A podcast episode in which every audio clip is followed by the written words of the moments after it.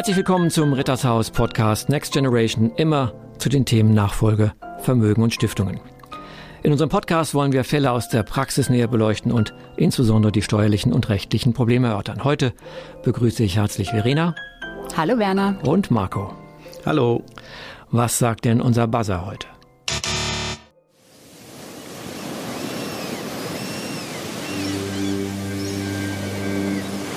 Ich glaube, das war ein Schiff. Das war ein Schiff. Klingt nach Wegzug. Richtig. Dann sprechen wir heute über die Wegzugsteuer. Hm? Ja, dann kannst du uns da deinen Fall heute erzählen. Dazu fällt mir auch was ein, genau. Ich wollte euch erzählen von einem deutschen Textilunternehmer. Ja, der hat hier seine GmbH, an der ist er alleine beteiligt. Und der hat viel Geschäft in China. Deswegen ist er über Jahre immer wieder regelmäßig dorthin gereist. Irgendwann immer länger dort geblieben und immer seltener nach Deutschland zurückgekehrt. So. In Deutschland hat er eigentlich nur noch sein Kinderzimmer oder vielleicht Einliegerwohnung im Elternhaus gehabt. Eigentlich war er aber die meiste Zeit in China. Also könnte man sagen, er ist weggezogen. Dass er lange in China ist, ist ja in Ordnung. Wo ist da jetzt das Problem? Ja, also steuerlich hat er da tatsächlich ein Problem vielleicht auch nicht bedacht. Denn da er an einer GmbH beteiligt ist, über ein Prozent, ja, er ist Alleingesellschafter, also nicht so weit verwunderlich, hat er Deutschland dann irgendwann eben aus steuerlicher Sicht verlassen. Was muss ich denn tun, um Deutschland zu verlassen, aus steuerlicher Sicht oder aus Sicht eines Finanzbeamten?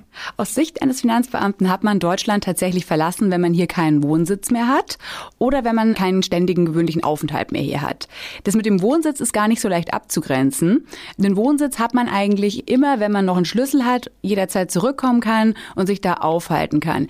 Hätte also eigentlich gehabt. In dem Fall hat es aber leider nicht gereicht. Da sieht man, dass das Finanzamt viel ermessen hat dabei. Um wie lange Zeit? Oder gibt es also Zeiträume, wo man sagt, ähm, also ich bin jetzt mal sechs Wochen weg. Äh, ist das dann schon ein Wegzug oder? Also längere Ferien sind noch kein Wegzug, von daher wären die sechs Wochen sicherlich unkritisch.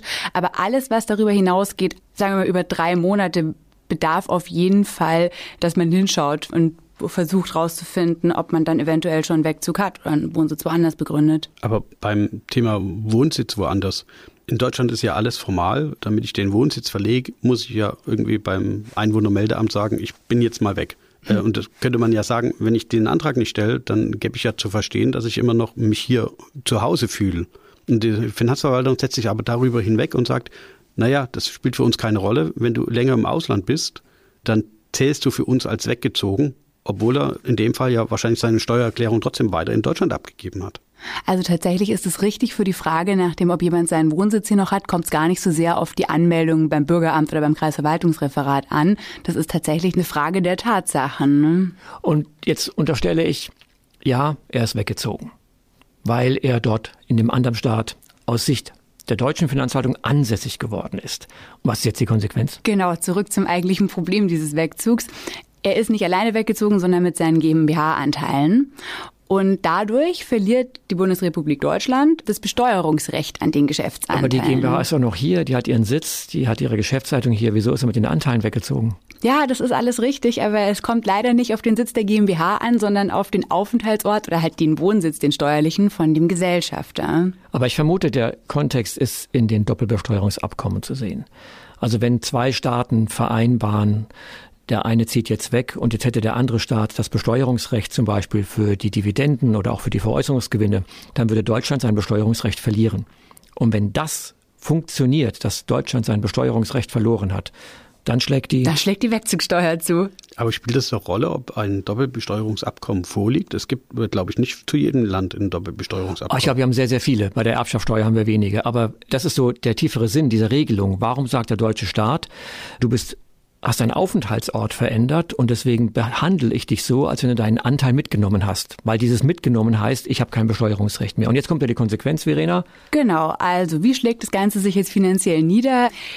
Man schaut seine Anteile an, die werden bewertet in einem bestimmten Verfahren. Da stellt man auf den Durchschnittsgewinn der letzten drei Jahre ab, multipliziert den mit einem Faktor, ich glaube von 13,75.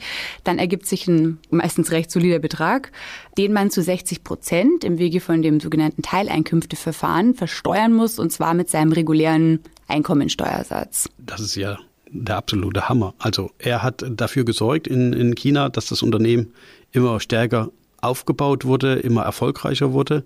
Und dann wird ihm das quasi zur Last gelegt, indem die guten Zahlen, die er über China erwirtschaftet hat, auch noch dazu führen, dass der Wert nach oben geht. Und bei ihm zählt es dann so, als hätte er sein Unternehmen an einen Chinesen verkauft obwohl er überhaupt keinen Kaufpreis bekommen hat. Genau, also es ist eine fiktive Veräußerung. Ich, sage, ich werde so behandelt, als wenn ich mein Unternehmen wirklich veräußert hätte. Ob ich einen Kaufpreis real liquiditätsmäßig realisiert habe, ist irrelevant. Genau. Das ist aber für den Steuerpflichtigen durchaus nicht irrelevant, weil der ist unter Umständen mit der Frage konfrontiert, wie um Gottes Willen soll ich das bezahlen? Zumal ja der Wert, der steuerliche Wert mit diesem Faktor 13,75 ist ja weit oberhalb dessen, was man auf dem Markt für das Unternehmen bekommen würde. Ja, also wenn wir diese üblichen Bewertungsfaktoren sehen, so Multiple EBIT oder Discounted Cashflow, dann würde man sagen, das ist vielleicht ein Wert, der liegt darüber. Wir hatten mal eine Untersuchung, da hat man festgestellt, dass dieses vereinfachte Ertragswertverfahren, von dem du sprichst, so circa 30 Prozent im Mittel über den Verkäufen liegt, die am Markt zu realisieren sind. Aber das vereinfachte Ertragswertverfahren kann ich im Grunde abwählen, indem ich einfach ein IDWS-1-Gutachten beauftrage. Das heißt, ich hätte schon die Möglichkeit zu sagen, wenn der wahre Wert viel geringer ist, dann gehe ich zu einer Wirtschaftsprüfungsgesellschaft und sage, bewertet mein Unternehmen. Kostet natürlich dann entsprechendes Honorar, aber das wäre eine Möglichkeit. Okay, also das wäre zum Beispiel eine Lösung für den Fall, wenn meine letzten zwei Jahre sehr, sehr gut waren und mein jetziges Geschäftsjahr ist nicht mehr gut und somit kann ich dann ja. ausgleichen, dass ich eine zu hohe Bewertung habe. Ja, also der BFH hat gerade entschieden, dass der Steuerbürger wählen kann, welches Verfahren Verfahren er wählt.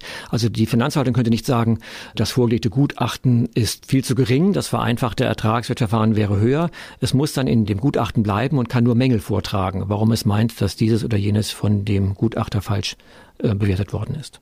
Aber dann kommen wir nochmal zurück zum Fall. Also das Finanzamt hat jetzt berechnet, hat ermittelt, Unternehmenswert ist sonst wie hoch. Und ähm, jetzt wird es besteuert. Er muss Einkommenssteuer dann auf den quasi fiktiven Veräußerungsgewinn zahlen. Richtig, denn die Wegzugsteuer ist nichts anderes als eine, Weg ist eine Einkommensteuer mit einem anderen Namen. Jetzt habe ich aber doch gehört, dass die Werkzeugsteuer gar kein Problem ist, weil äh, das wird doch irgendwie so zinslos auf ewig gestundet. Ja, das ist schade, weil das ist tatsächlich nicht der Fall oder nicht mehr der Fall, zumindest dann nicht, wenn man nach China zieht, das heißt, wenn man die Europäische Union oder den europäischen Wirtschaftsraum verlässt. Und das hat er leider. Und in dem Fall, gut, der Fall spielt jetzt, sagen wir mal, im Jahr 2020, ja. Da war jetzt noch die aktuelle gesetzliche Regelung, die wir auch jetzt noch haben, anwendbar und nicht das, was wir dann ähm, vielleicht ab nächsten Januar sehen werden. Das machen wir einen extra Podcast dazu. Gut, dann, dann also weiter zurück zur aktuellen Rechtslage. Ja, Wer wirklich Zahlungsschwierigkeiten hat und die Wegzugsteuer, wenn er nach China zieht oder in andere Nicht-EU-Staaten, die nicht bezahlen kann, dann gibt es eine Billigkeitsregelung, den sogenannten Härtefall. Für den muss man sich aber schon eigentlich extra bewerben, sagen, warum man tatsächlich jetzt in der Situation ist, dass man es nicht zahlen kann.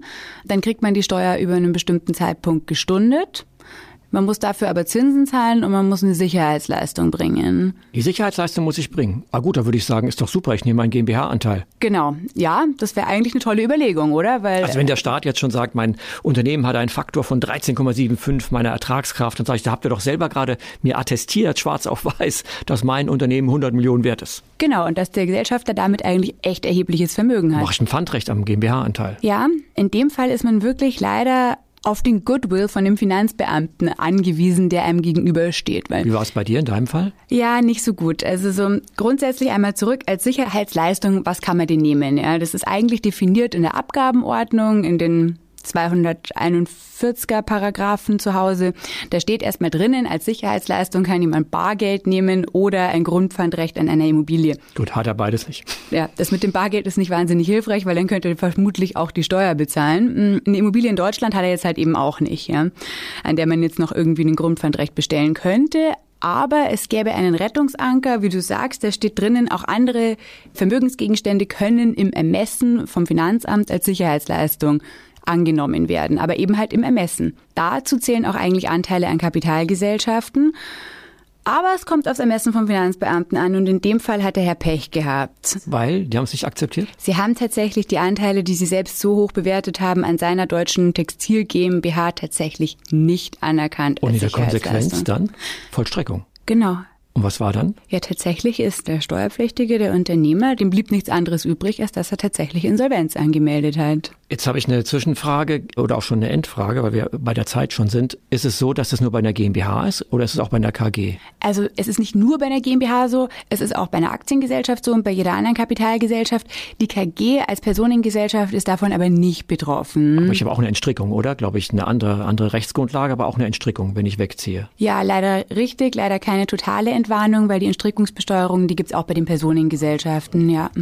Also wir haben gesehen, der Wegzug ist nicht so einfach, zumal wir heute jetzt mal uns nur den Wegzug ins Drittland angesehen haben. Und wenn ich in ein Drittland verziehe, dann sagt der deutsche Staat, ich veräußere mein Unternehmen, egal ob GmbH, ob KG, und der Veräußerungsgewinn, der fiktiv errechnet wird, der muss versteuert werden. Sicherheitsleistungen ist man auf den Goodwill angewiesen, habe ich gehört. Wenn man Pech hat und auch keine Immobilie und auch kein Bargeld, dann droht sogar die Insolvenz. Wir schauen uns diesen Wegzug nochmal in einem anderen Podcast an, weil ich hatte es von dir, Verena, auch so gehört. Es gibt ja eine Veränderung, das ATAT. Ab dem 01.01.2022 werden wir ein neues Regime haben. Und so viel kann ich schon mal verraten. Es wird nicht besser. Dann hat es mich gefreut, dass ihr heute da wart und freue mich auf den nächsten Podcast. Tschüss. Tschüss. Tschüss.